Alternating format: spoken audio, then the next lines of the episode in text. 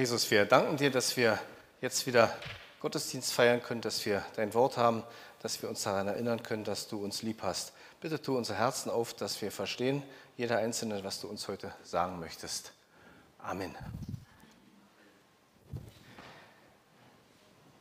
Ich habe ein Thema. Der Martin wird das Thema schon kennen, weil ich das vor einiger Zeit mal in unserer alten Gemeinde behandelt habe.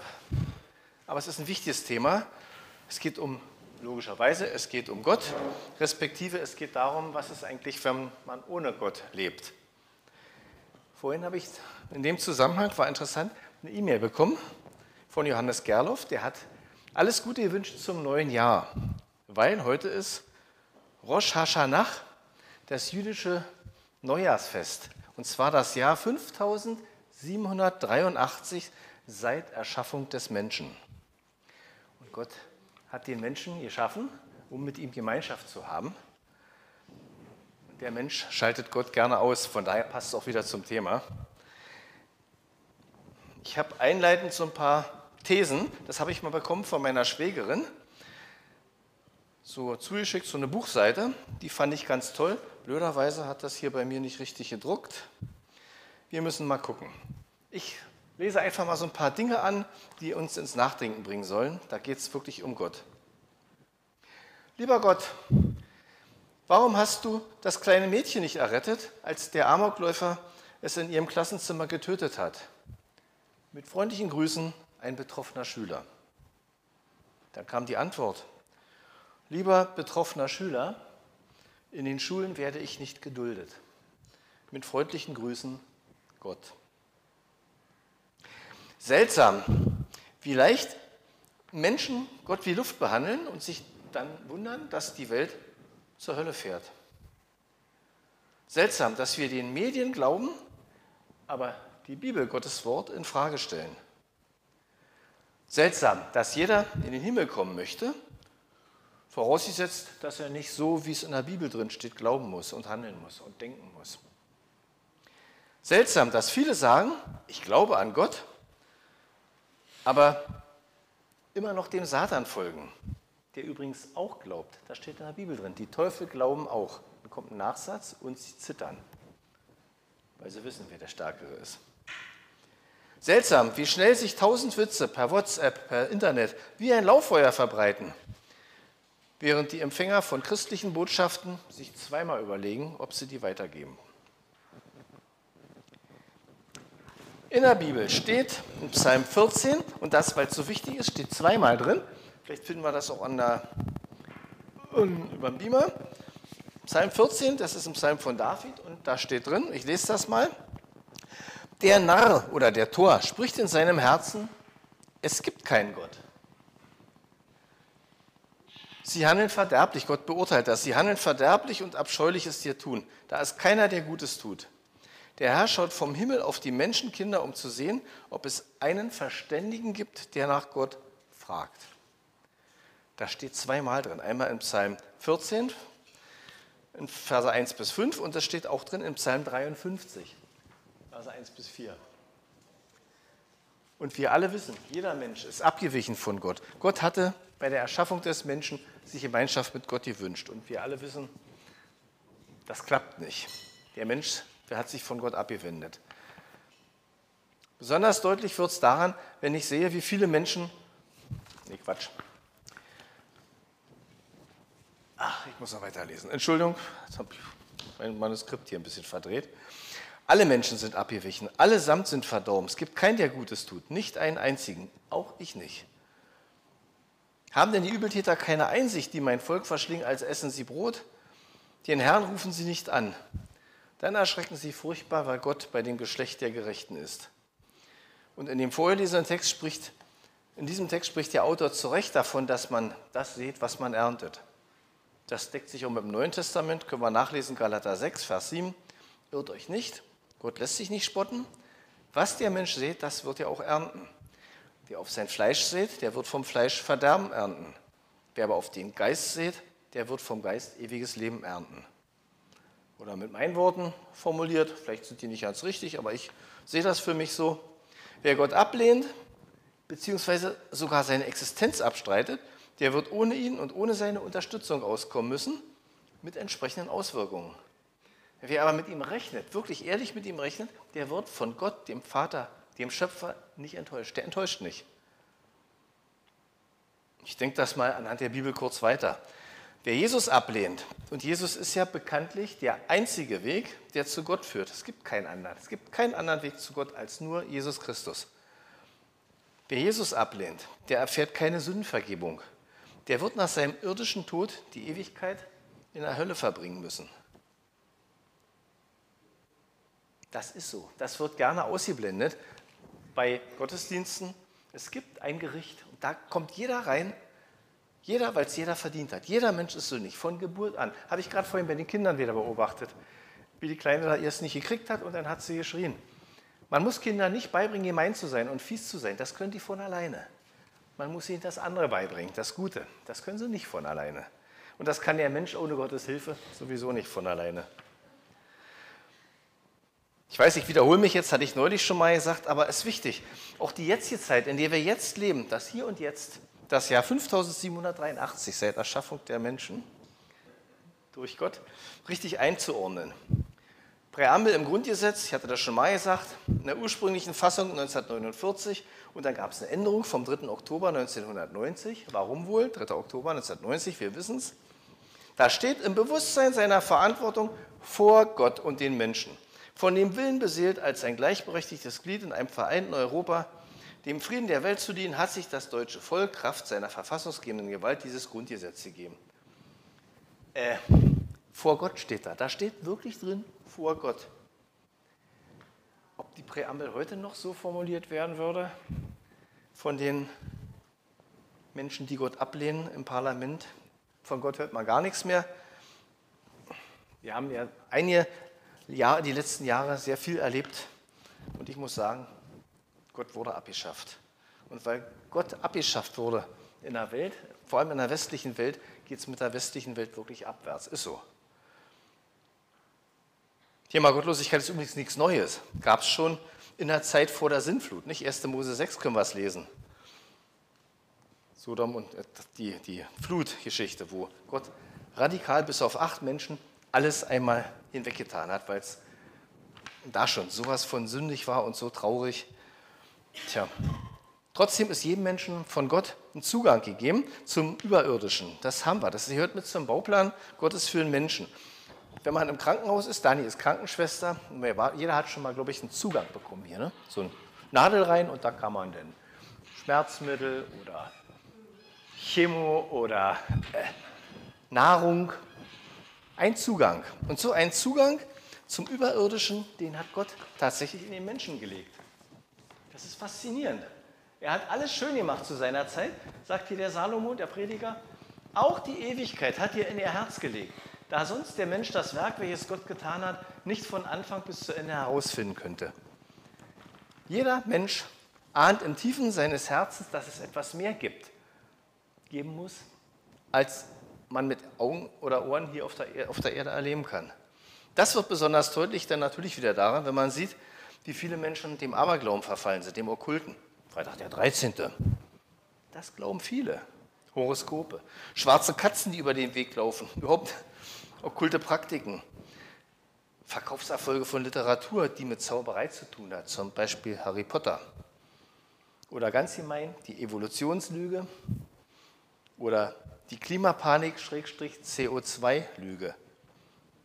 Das sind alles Dinge, die ja, die sich Menschen suchen, die nichts mit Gott zu tun haben wollen. Das ist Ersatz, nichts weiter sonst.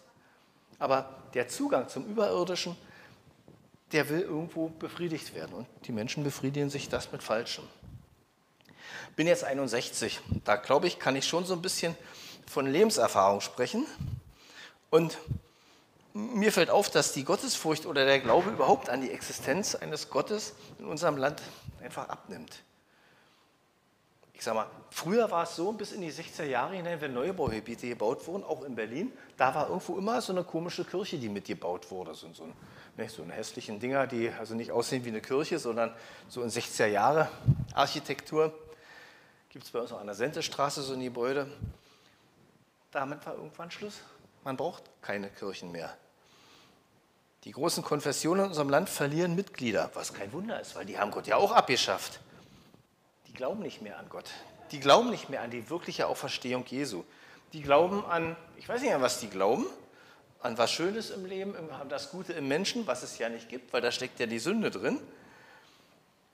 Man merkt, Gott, mit Gott hat man nichts mehr am Hut und das harmlos ausgedrückt, weil wer mit Gott nicht zu seinem Lebensende in Ordnung gekommen ist, der wird sein Leben in der Ewigkeit nicht dort verbringen, wo er sich das erhofft.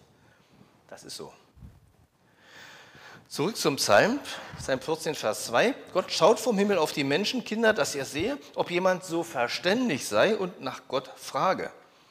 Hat sich bis heute nicht geändert. Überall, wo Menschen in irgendeiner Form an Gott oder auch nur an seine Existenz glauben, ist ein bisschen weniger Chaos im Leben als ohne.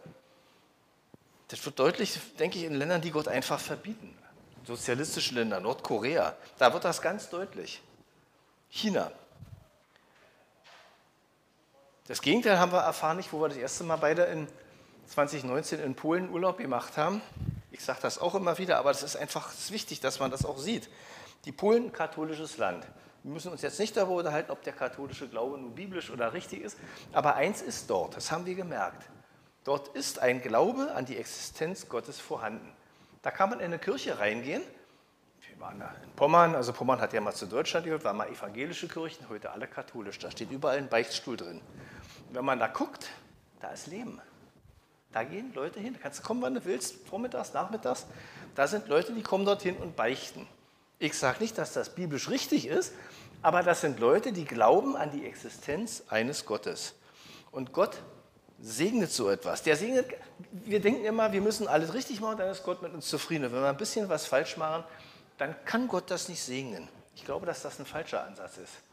Weil Gott freut sich einfach darüber, dass Leute überhaupt nach ihm fragen. Und das segnet er. Und ich muss auch sagen, irgendwie, ich habe das so intern, so in mir drin, ich habe das irgendwie gespürt. Ich weiß nicht, wie es dir ging. Irgendwo in Polen ist es nicht so kaputt wie bei uns im Land.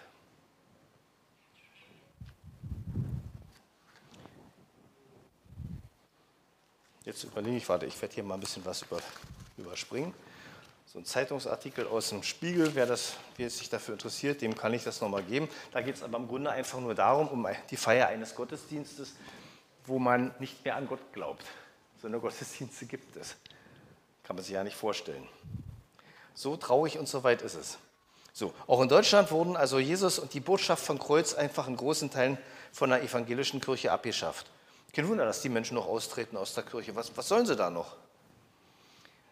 Und die christlichen Werte, auf denen ja auch unsere Gesetzgebung fußt, BGB, Schutz der Ehe, solche Dinge, ne?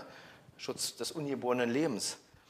Schritt für Schritt wird das alles kassiert und ersetzt durch ganz tolle, wohlklingende Begriffe wie Freiheit, Selbstbestimmung über den Leib der Frau. Wo ich immer sage, natürlich kann ich über den Leib selber bestimmen, vorher. Menschenrechte, Gender, das sind so, das sind Begriffe, die christlichen Werte ersetzen. Die klingen alle irgendwie gut, aber die haben mit der Bibel nichts zu tun. Und wer heute biblische Werte vertritt, wirklich sich das traut, das sind eigentlich nur noch meistens wiedergeborene Christen, die gelten als Fundamentalisten. Und zwar in einem negativen Sinn. Dabei ist eigentlich das Wort Fundamentalist was Positives. Denn Fundament heißt ja der Grund. Und einen anderen Grund des Glaubens als Jesus Christus gibt es ja nicht. Ne? 1. Korinther 3, Vers 11 steht das klar drin. Der Grund, unser, einen anderen Grund kann niemand legen, außer dem, der schon gelegt ist, nämlich Jesus Christus. Das ist der Grund unseres Glaubens. Das steht hier auch drauf. Das ist mir wichtig. Das soll das Wichtigste eigentlich sein, Jesus Christus. Ohne Jesus fehlt was. Und wenn ich sage Fundamentalist im negativen Sinn, dann wird es irgendwann auch nicht mehr lange dauern, da bin ich mir auch sicher, bis wir Christen irgendwann mal um unseres Glaubens willen echte Probleme kriegen. Leiden um Christi willen sind uns in der Schrift vorausgesagt. In Deutschland sind wir da bisher auch bisher einigermaßen verschont geblieben, aber es gibt schon Leute, Olaf Latzel zum Beispiel, den evangelischen Pfarrer aus Bremen, der einfach nur mal ein bisschen was gesagt hat zum Thema Homosexualität. Er hat nicht die Menschen verdammt. Der wird sowas von angefeindet, das ist ganz schlimm. Da wird man in die Rassistenecke gesteckt und da kommt man kaum mehr raus. Oder wenn man was zur Abtreibung sagt, zu Schutz des Lebens. Ganz schlimm und wir müssen uns auch nicht wundern, deswegen, dass Gott uns unser Land jetzt in eine traurige Ernte hat laufen lassen. Manche Gläubige verwenden hier, und ich glaube auch zu Recht, den Begriff Gericht Gottes. Wobei das eigentliche Gericht kommt eben erst später, wie uns die Bibel in der Offenbarung mitteilt. Aber Gericht hat hier auch schon begonnen. Und auch wenn man es nicht wahrhaben möchte, Gott reagiert natürlich sehr wohl auf, seine, auf die Ablehnung von ihm und schenkt eine traurige Ernte. In Römer 1, Vers 18 können wir das vom Naturevangelium lesen. Da steht nämlich drin, es wird geoffenbart Gottes Zorn vom Himmel her über alle Gottlosigkeit und Ungerechtigkeit der Menschen, welche die Wahrheit durch Ungerechtigkeit aufhalten. Weil nämlich das von Gott Erkennbare unter ihnen offenbar ist, da Gott es ihnen offenbar gemacht hat. Will heißen, man kann eigentlich so viel von der Schöpfung erkennen, dass man weiß, es gibt einen Gott. Und das stimmt auch. Alle Naturvölker beten eine Gottheit an, weil sie merken, dass da mehr ist. Und ich hatte ja gesagt, es gibt diesen Zugang im Menschen ne, zu dem Überirdischen. Das begreifen die Menschen. Und wenn man Gott, ich lese einfach mal weiter, sein, sein unsichtbares Wesen, seine Kraft und Gottheit wird seit Erschaffung der Welt an den Werken durch Nachdenken wahrgenommen. Sie haben keine Entschuldigung. Jeder weiß eigentlich, dass es einen Gott gibt, aber man hat ihn abgelehnt. Und das kommt in Vers 21. Obgleich sie Gott erkannten, haben sie ihn doch nicht als einen Gott geehrt und ihm nicht gedankt, sondern sind in ihren Gedanken nichtige, in nichtigen Wahn verfallen und ihr unverständiges Herz wurde verfinstert. Als sie sich für weise hielten, sind sie zu Narren geworden und haben die Herrlichkeit des unvergänglichen Gottes vertauscht mit einem Bild, das dem vergänglichen Menschen, den Vögeln und vierfüßigen und kriechenden Tieren gleicht. Nicht, wir kennen so eine alten Götzenbilder, Baale oder sowas, die sehen ganz merkwürdig aus. Oder Buddha, ist doch kein hübscher Gott, den man sich da aus irgendwas gemacht hat. Sie haben Gott nicht gedankt, nicht die Ehre gegeben. Sie haben nicht die richtigen Schlüsse ziehen wollen, die Menschen. Und dann hat er ihr Herz verfinstert. Und dann folgt dreimal auch eine Formulierung in den Versen 24, 26 und 28, immer noch Römer 1. Erstens, in Vers 24, Gott hat sie deshalb auch dahingegeben in die Begierden ihrer Herzen. Zweitens, in entehrende Leidenschaften, Homosexualität, Männer, Frauen und so weiter. In unwürdige Gesinnung, Vers 28. Und unwürdige Gesinnung erleben wir hier in der Welt eigentlich auch. Ne? Wahl des eigenen Geschlechts darf man ab 14 Jahren, manche wollen ab 7 Jahren. Impfglaube. Frieden schaffen mit viel Waffen. Je mehr Waffen wir liefern, desto schneller ist Frieden. Können wir gerade beobachten passiert das Gegenteil. Da hat Gott die Menschen reingegeben. Dass er sagt, okay, dann macht doch euren Dreck alleine. Hat der sächsische König gesagt, ne? 1918, als er abgedankt ist. Und so ähnlich muss man sich von Gott auch, bei Gott auch vorstellen. Dann sagt er, irgendwann sagt Gott, okay, dann macht euers. Und genau dahin, dorthin bewegt sich unser Land seit einigen Jahren. Ab Vers 29, 32 kommt eine recht lange Aufzählung. Was passiert, mit Menschen, die Gott, obwohl sie ihn hätten erkennen können, obwohl sie ihm hätten danken können, ihm die Ehre geben können, was mit denen passiert, die das nicht tun. Er hat sie da hingegeben, Vers 29, als solche, die voll sind voller Ungerechtigkeit, Unzucht. Das sind alles jetzt Begriffe, die ein bisschen ältlich klingen, aber die trotz, eigentlich weiß jeder, was damit gemeint ist. Er hat sie da hingegeben, in Unzucht, Schlechtigkeit, Habsucht, Bosheit, voller Neid, Mordlust, Streit, Betrug, Tücke, solche, die Gerüchte verbreiten. Verleumder, Gottesverächter, freche, übermütige, Prahler, erfinderisch im Bösen, den Eltern ungehorsam, unverständig, treulos, lieblos, unversöhnlich, unbarmherzig. Und obwohl sie das gerechte Urteil Gottes erkennen, dass sie des Todes würdig sind, welche so etwas verüben, tun sie diese Dinge nicht nur selber, sondern haben auch noch ihre Freude daran, an denen, die es selber machen, die es verüben. Wer sich im Fernsehen irgendwelche lästerlichen Filme anguckt, der ist damit gemeint zum Beispiel. So einen Dreck gucke ich mir nicht an. Ist mir schon öfter passiert im Fernsehen oder irgendwo, auch bei Kabarettisten. Ich gucke gerne das, weil ich gerne lache, so kabarettistische Sachen. Und irgendwann merke ich, das geht nicht. Wird ausgeschaltet, geht nicht. Vielleicht sollte ich es gar nicht erst einschalten, sagt meine Dani immer. Man muss wirklich einfach, einfach gucken und sehen, das passiert, wenn man nicht nach Gott fragt und wenn ein Gott dahin gibt. Und jetzt wird auch klar, warum Gottesverleugner, gibt es ein Modewort, Atheisten heißen die heute, warum die in Psalm 14 und Psalm, in Psalm 53 als Narren bezeichnet werden. Nämlich Vers 19 wird das deutlich in Römer 1, weil das von Gott Erkennbare unter ihnen ja offenbar ist, weil es Gott ihnen offenbar gemacht hat. Der hat das gemacht. Man kann es erkennen. Denn sein unsichtbares Wesen, nämlich seine ewige Kraft und Gottheit, wird seit Erschaffung der Welt, seit 5783 Jahren, der Welt an, ihn, an den Werken durch Nachdenken wahrgenommen, so dass sie keine Entschuldigung haben. Ich oder dein Papa hat den Begriff, glaube ich, mal aufgebracht, Naturevangelium. Und das trifft es, glaube ich, auch ganz gut. Man kann Gott an der Schöpfung einfach erkennen. Man kann die Existenz eines Gottes daraus einfach, einfach schlussfolgern. Es ist sehr wohl möglich, Gott an seiner Schöpfung zumindest zu erahnen. Das zeigt sich auch darin eben, dass jedes Volk auf der Erde irgendeine Gottheit verehrt. Ist so. Und über den Zugang habe ich jetzt genug gesagt. Das ist einfach in jedem Menschen drin und der sucht auch. Aber Gottes Verleugner, die wollen überhaupt nicht an Gott glauben, geschweige denn ihm, ihn loben oder ihm danken oder ihr sündiges Tun ablegen, ihm gehorsam sein. Die erleben die Konsequenzen ihres gottlosen Lebens und deswegen geben sie dem Widersacher Raum und Gott drängt sich auch niemand auf. Gott drängt sich dir und mir nicht auf. Nur manchmal ist er so, dass er, habe ich auch im Leben gemerkt, mir manche Wege einfach zugestellt hat. Er sagt, das machst du nicht. Kam auch vor.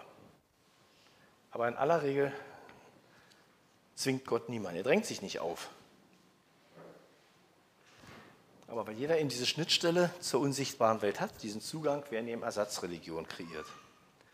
Und in Epheser 2, das können wir gleich gemeinsam lesen, spricht die Bibel vom Fürsten, der in der Luft herrscht, dem Geist, der jetzt in den Söhnen des Ungehorsams wirkt. Epheser 2, Vers 2. Der Geist, der jetzt, das muss ich auf der Zunge mal zergehen lassen, der Geist, der jetzt in den Söhnen des Ungehorsams wirkt. Den nennt die, Bibel, die, die Welt sogar selber, die, die, die nennt man Zeitgeist. Das ist eine Person, das ist der Widersacher, das ist der Satan. Kein anderer, das ist der Zeitgeist. Der Zeitgeist, der sorgt dafür, dass sich Dinge immer wieder in der Welt ändern. Ne? Der gaukelt den Menschen immer eine besondere Modernität vor. Seit ein paar Jahren gibt es dafür auch ein tolles neues englisches Wort, Mainstream. Das ist die Hauptströmung, einfach wörtlich übersetzt. Momentan ist es modern dass man sich, wie sich tätowieren lässt überall. Vor 50 Jahren vollkommen undenkbar. Für ein paar Knastmenschen vielleicht. Oder wenn man sich vehement für bestimmte Minderheiten einsetzt, ist ja an sich eine gute Sache. Ja, es tendiert in Gutmenschentum. Und damit wird ihr leugnet, dass der Mensch ein Sünder ist, weil der Mensch ist ja gut, wir kümmern uns ja um andere. Das tendiert eben immer ohne Gott in unbiblische Richtung. Dann Legalisierung von Abtreibung, Homo-Ehe, Gender Mainstreaming, Diskriminierungswahn. Faschings, habe ich jetzt gelesen, Faschingskostüme Indianer sind jetzt nicht mehr, noch so ein neuer Begriff, Vogue. Modern, sage ich jetzt einfach mal. Geht so weit, dass man bald schon, ich vermute, irgendwann darf man bald schon gar nicht mehr sagen, dass nicht jeder Mensch gleich intelligent ist. Modern ist derzeit auch an einen menschengemachten, durch zu viel freigesetztes CO2, an einen Klimawandel durch die Menschen zu glauben und sich einzubilden, die guten Menschen könnten den Untergang, die unseren, unseren dem Untergang geweihten Planeten durch eigene Anstrengungen retten. Hier hat der Zeitgeist, der aus Epheser 2, Vers 2, der Zeitgeist, der Satan, der Widersacher, der hat es geschafft, die Wahrheit des Wortes Gottes, nämlich dass das Herz des Menschen böse ist von Jugend auf, weil alle gesündigt haben, einfach ins Gegenteil zu verdrehen. Der Mensch ist gut, der ist so gut, der rettet die Welt. Wer nur halbwegs ehrlich ist, wird allerdings sehr wohl merken, dass die Bibel natürlich recht hat. Nicht? Hatte ich schon gesagt, die Kleinkinder, nicht? Sünde müssen sie nicht lernen. Ich selber habe drei Söhne und vier Töchter, die meisten erwachsen, und war immer wieder fasziniert davon, dass man einerseits Kleinkindern wirklich vieles beibringen muss. Ne? Trocken werden, kein Nuckel mehr haben zu wollen, sich anzuziehen alleine, aber von alleine können sie immer sich streiten, nicht gehorchen, lügen, Bock haben, Böckchen haben, wie man früher gesagt hat, ne? und Fuß aufstampfen und, mm, und sich hinschmeißen und kennen wir alles. Aber Thema Sünde oder gar Buße ist momentan nicht Mainstream, überhaupt gar nicht Mainstream. Die Bibel ist übrigens auch nicht Mainstream und trotzdem stimmt sie immer und ist unveränderlich. Ganz im Gegenteil zum ständig sich verändernden Mainstream in der Welt. Ist auch komisch, das verändert sich immer wieder in der Welt. Gott und sein Wort, die Bibel, Jesus Christus, die sind immer gleich. Die ändern sich nicht. Und wenn in der Bibel vor 5000 Jahren geschrieben wurde, dass der Mensch ein Sünder ist, dann gilt das bis heute. Und wir wissen das eigentlich auch. Und auch die sogenannten Gutmenschen wissen es eigentlich auch. Sie wollen es nur nicht wissen und verdrängen das. Bis sie dann die Saat davon äh, irgendwann ernten und dann bilden sie sich wirklich ein, sie sind gut. Ja, Menschen, die die Bibel ernst nehmen, werden als Fundamentalisten bezeichnet. Ist natürlich negativ gemeint, aber es stimmt. Natürlich, Gott, Jesus Christus ist das Fundament unseres Glaubens. Und einen anderen Grund kann niemand legen, außer dem, der gelegt ist, nämlich Christus. Wir wissen das. Diejenigen unter uns, die sich bewusst zu Jesus Christus bekehrt haben, richtig bekehrt haben, einmal in ihrem Leben wirklich Jesus angenommen haben als ihren Retter und Heiland, die haben es wie Paulus erlebt, dass man da auch wieder rauskommen kann. Epheser 2 geht nämlich weiter. Epheser 2 Abvers 4. Da steht drin, dass Gott aber, der reich ist an Erbarmen, der hat um seiner großen Liebe willen, mit der er uns geliebt hat, auch uns, die wir tot waren, durch Übertretung, also durch Sünde, mit Christus lebendig gemacht. Wir sind aus Gnade gerettet. Und er hat uns mit auferweckt und mitversetzt in die himmlischen Regionen in Christus Jesus, damit er in den kommenden Weltzeiten den überschwänglichen Reichtum seiner Gnade an uns erweise in Christus Jesus. Aus Gnade seid ihr errettet, sind wir errettet durch den Glauben, das nicht aus uns, aus, eigenem, aus eigener Anstrengung, aus eigener Kraft. Gottes Gabe ist es, nicht aus Werken, damit sich nicht jemand rühme. Menschen, die zu Jesus gehören, brauchen, die brauchen nicht mehr mitzumachen beim Mainstream dieser Welt. Kommt gleich zum Schluss. Meine Überschrift lautete, ohne Gott. Also wenn nächstes Mal jemand fragt, was an der Predigt heute dran war, ohne Gott. Und in dem Zusammenhang bin ich besonders auf diese Welt eingegangen. Aber auch wir Gläubigen stehen in Gefahr, den Alltag ohne Gott und ohne Jesus zu leben. Geht ganz schnell, kenne ich von mir ja auch. Nicht geht ganz schnell, dass man im Eifer des, des täglichen Lebens vom Herrn so ein bisschen abgelenkt ist. Dann hat man seine ständige Gegenwart einfach nicht mehr bewusst vor Augen. Und eigentlich sollte doch das Sinn und Denken eines Gläubigen nicht mehr in erster Linie sich um die Weltdinge drehen, sondern um Christus. Irgendwann Ende der 70er, Anfang der 80er Jahre habe ich gelernt, was unter dem Bild des sogenannten geistlichen Atmens zu verstehen ist. Ich glaube, das kam auch von deinem Papa, von Bernhard mal. Geistliches Atmen, Ausatmen, ist jetzt eine Definition, ist ein Bild, das ist nicht biblisch in dem Sinne, aber es passt, glaube ich, ganz gut.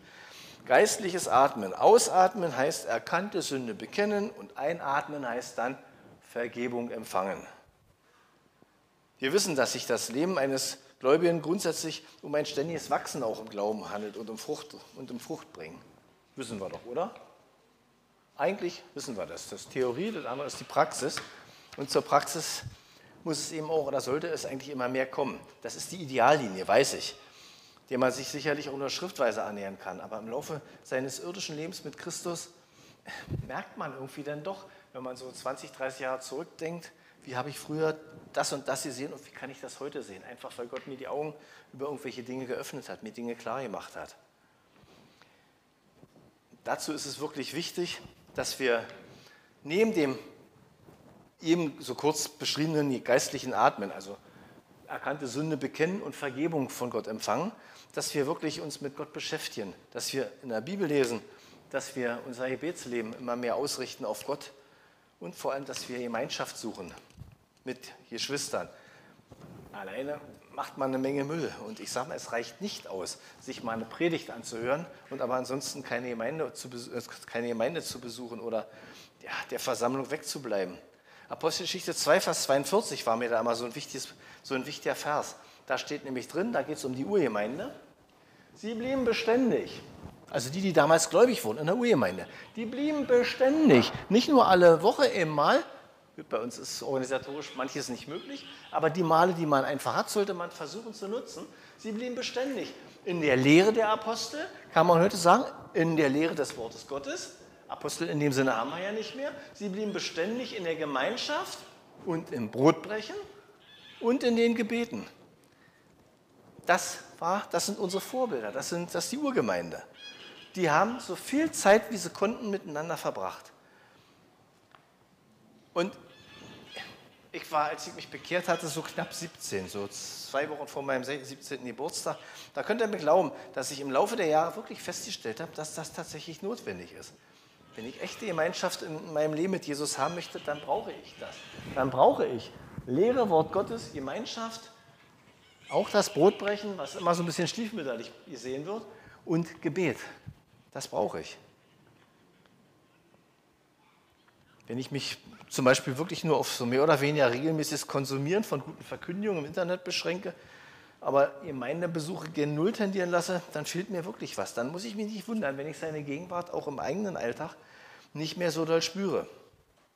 Ganz ehrlich, man ist schon manchmal zu müde ne? oder krank oder verhindert, um sich nach einem langen Arbeitstag, ich kenne das auch, das lange auch mir selber mitgemacht, an dem man vielleicht auch, vielleicht auch mit einer Erkältung kämpfen muss, sich dann noch aufzuraffen und noch in die Bibelstunde zu gehen, mitten in der Woche. Das ist okay, dass man sich da, dass man da Probleme hat, das ist menschlich und es freut sich auch jemand, wenn man dann das nicht tut, obwohl man es vielleicht könnte. Aber ich selber habe an mir gemerkt, ich musste da aufpassen, dass das nicht eine Gewohnheit wird, denn wie gesagt, freut sich nur einer drüber, der Widersacher.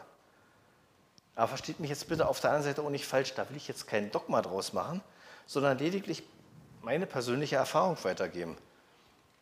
Die deckt sich allerdings auch mit den Erfahrungen vieler anderer Gläubiger. Aber letzten Endes muss das jeder mit dem Herrn selber ausmachen. Und ich werde auch keinen irgendwo komisch angucken, wenn es anders ist. Und Leute, die nicht kommen, oft weiß ich auch, warum sie nicht kommen können. Aber ich sage mal, wer es könnte, sollte sich das wirklich überlegen. Es ist einfach wichtig, die Gemeinde einfach als ein, einen Sehnsuchtsort zu sehen. Also mir geht es so, wenn ich heute gehe, ich freue mich, dass ich übermorgen schon wieder Markus sehen kann oder Viktoria oder äh, da freue ich mich drauf. Und wenn ich das nicht hätte, letzte Woche waren verreist, na, dann fehlt mir irgendwie so ein bisschen was. Ich merke, ich brauche das, weil wenn ich das nicht habe, dann fehlt mir was und dann wird es sich irgendwann auch auf mein persönliches Glaubensleben auswirken. Das gehört einfach zusammen. So, jetzt sind wir glatt am Ende. Ich fasse noch mal kurz zusammen. Die Welt ohne Gott. Und stattdessen, wer ohne Gott ist, lebt immer mit dem Zeitgeist, Epheser 2, mit dem Widersacher. Die Welt ohne Gott, aber mit dem, stattdessen mit Zeitgeist und Mainstream. Da kann man nicht nur sagen, mach doch Jesus und die Bibel zum Mainstream in deinem Leben, zur Hauptströmung. Das hat bereits hier auf Erden und bis in die Ewigkeit absolut positive Auswirkungen auf dein Leben. Und es endet auch nicht mit dem Tod, sondern das geht dann weiter bis in die Ewigkeit. Mach Jesus und die Bibel in deinem Leben zur Hauptströmung. Und zweitens, bleib an Jesus dran. Denke an geistliches Atmen, erkannte Sünde bekennen, Vergebung empfangen und dann wirklich Gemeinde, Brotbrechen, Gemeinschaft, Gebet. Das ist das, was wir brauchen, um mit Gott wirklich auch was zu erleben. Sonst erleben wir das weniger. Wenn wir das übrigens auch tun, dann werden wir auch den Mainstream immer besser erkennen. Dann werden wir auch merken, was richtig und falsch ist. Ich bin hier nicht der Einzige, der irgendwann gemerkt hat, als das mit diesem Corona losging, dass da das eine oder andere vom Widersacher kommt und dass auch Lüge bei ist. Aber dafür brauchen wir auch Gemeinschaft, um das selber auch zu merken, um uns dann auch zu stärken und gegenseitig zu halten. Ich wiederhole nochmal. Mach Jesus und die Bibel zum Mainstream, zur Hauptströmung in deinem Leben und bleib an Jesus dran. Gemeinde, Gebet, Bibel lesen, Brot brechen. Wer das tut, der hat gute Chancen, mit Jesus immer mehr zu erleben. Amen.